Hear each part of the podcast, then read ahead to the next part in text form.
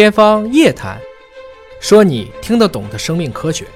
欢迎各位关注今天的《天方夜谭》，我是向飞，为您请到的是华大基因的 CEO 尹烨老师。尹烨老师好，向飞同学好。今天聊一聊啊，说每一个人啊都是可以拯救生命的。每年的九月份的第二个星期六呢，叫世界急救日，不仅仅是急救医生可以来做急救，我们每一个普通人，只要经过了一定的专业的急救知识的培训啊，都可以来做，就是简单的就是心肺复苏。那么今天呢，我们就来聊一聊这个急救。这么讲吧，我们得先从心肺复苏术开始啊。嗯，这个人叫做彼得·萨法尔，一九二四年四月二十四号，你看这个日子啊。嗯萨法尔呢，其实是出生在奥地利，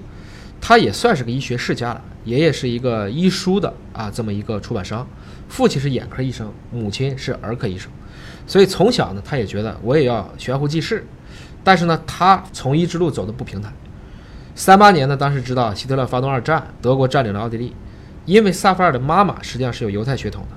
所以他整个一家都受到牵连，双双被医院解雇。萨法尔十八岁那一年呢，没办法，就进入到德国巴伐利亚的一所劳动营了。干了半年以后，又被招进了德国陆军。呃这么来讲的话，基本上就是晴天霹雳了啊！这都不知道能不能活了。那就是一九四二四三年，这基本上已经接近二战的尾声了。我不想去前线杀人，当然我也不想被别人杀。结果他就要被派到前线的时候，居然长出湿疹了。嗯啊，这个时候就因祸得福了，直接就把他扔到战地医院做勤务兵了。他刚好想学医吗，这段日子里面他就开始学医，然后湿疹，哎呀，怎么这一点点就好了呢？怎么怎么办呢？如果好了，那就送到前线了。这个前线不是别的，是哪里？斯大林格勒，嗯也就是我们说的，这是一个绞肉机一样的这种战斗。如果说他得了湿疹，是进了战地医院，是老天在帮他，那么他没去斯大林格勒，就在于这段时间他自己学的医术了。他就是因为这段时间在医院里看啊，他把自己身上涂了结合菌素实验的药膏，结果发现自己的湿疹，咵一夜又爆发了。哦，自己又制造了湿疹。哎，是这样子的，我让我自己感觉就是浑身又开始出现各种各样的这种类似于感染的症状。德国军医觉得这好奇怪呀、但最终认为，哎，这个还是不适合去前线，所以萨菲尔就得以活下来了。那么他就继续留在医院里学习医学，他就看见了战争给人类带来的各种各样的灾难，包括传染病啊、创伤等等，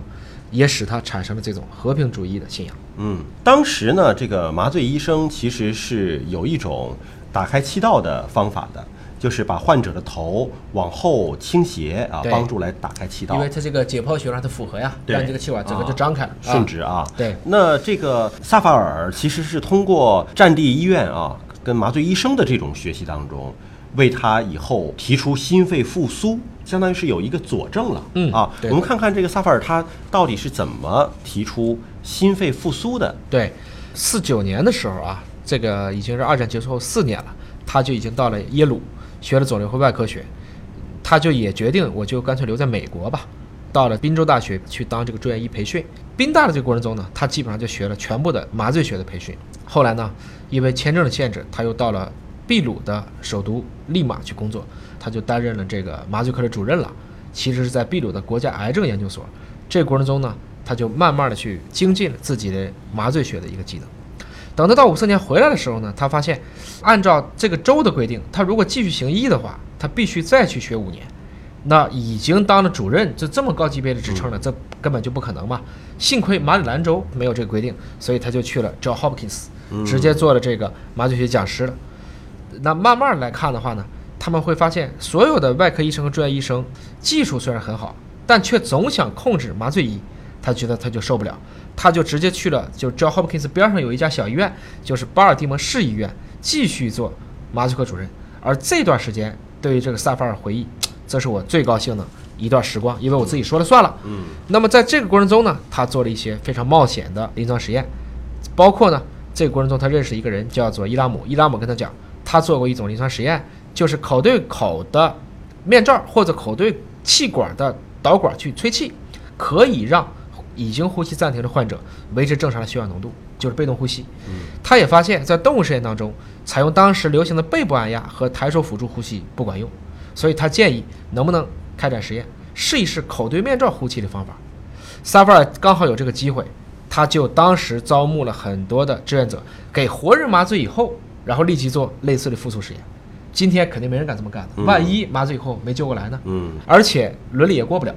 那么在那个年代，萨菲尔就发现，把志愿者的头部往后仰，下巴抬起，直接就可以解决这个气道被软组织阻塞的问题。这是他在做麻醉哎，生在德国的战地医院里就已经学过了。那么这就是我们说现代心肺复苏，我们叫 A B C 的第一个，叫 airway，就打开气道，嗯这是第一个。那么同时呢，他又开始进行我们叫一个比较，口对口呼吸口对口和流行的背部按压，还有抬手辅助呼吸的，招了好多人，既有他的同事，也有医学工作，包括他们其实选择了一个大家都不干活，礼拜六做实验，实验就是在手术室地板上麻醉平躺，然后接受心肺复苏。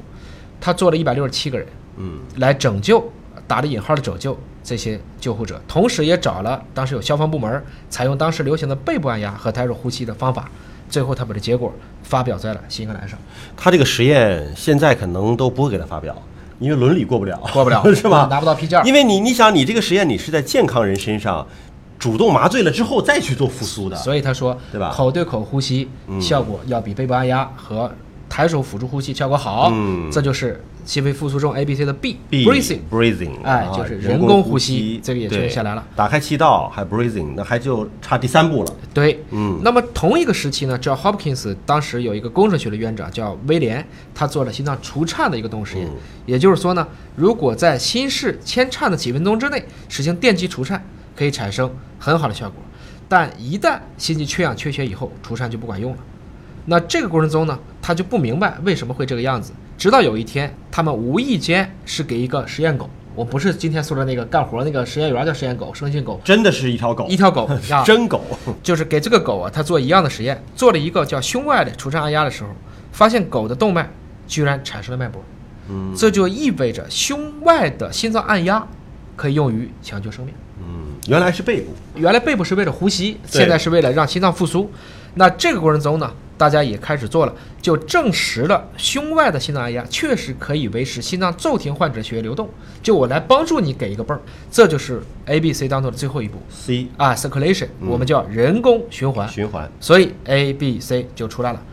我们整个的二十世纪的一个最伟大的，我们叫心肺复苏术就诞生了，它挽救了无数人的生命。因为这个方法呢是大家一学都能够学会。很多这个急救中心啊是有那个假人儿，假人儿就是呃口对口的呼吸的气道和那个心肺按压的力度和真人都是很相似的。大家只要经过一个非常简单的培训，那么在遇到突发状况的时候，真的可能会救人一命。哎，我们自己说里面一般特别有父母啊，嗯这个年纪比较大的，我们嗯最近知道太多人都心梗了啊，这个。所以呢，其实一定要备速效救心丸，嗯。特别是要学会舌下舌下的服用啊，嗯。这个要平时做演练的。嗯。上臂如果有疼痛、心脏不适啊，最近三十九岁的一个筹备上市的 CEO 猝死，那都应该做好这个对应的一个准备。嗯，啊。包括呢，现在很多公共场合，还有一些这个大的公司里边都有那种除颤仪，这实际上也是对于心脏骤停的人的一个很有帮助的一个急救设备。对那个除颤仪其实你拿下来之后，说明书非常简单，对你贴上去之后，它会自动的监测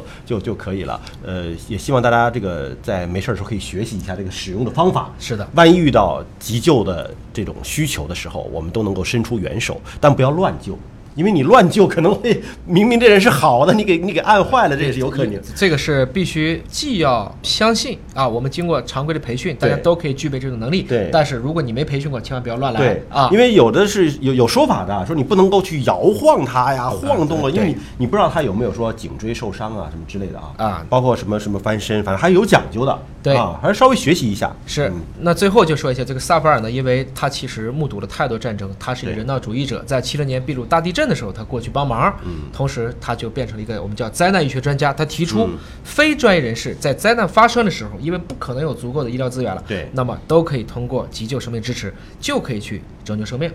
而且呢，这个萨菲尔是在零三年才去世，对七十九岁。他他跟我们其实是属于同时代的一同一代的人对。啊，一辈子都是在写类似的书籍。对对对，啊。最终呢是因为这个癌症去世的。啊。但是你看他在离开之前，把这项心肺复苏的技术流传并且推广开来，生前三次提名诺贝尔奖，嗯，但是都没有获奖，我们觉得这也是个一大遗憾，很遗憾啊。其实我觉得发个和平奖都是合理的，很遗憾啊。嗯，好，感谢您关注今天的节目了，也希望每个人都有机会啊去学习一下这种 A B C 的心肺复苏的方法，了解更多生命科学的知识，可以关注“尹哥聊基因”的微信公众号。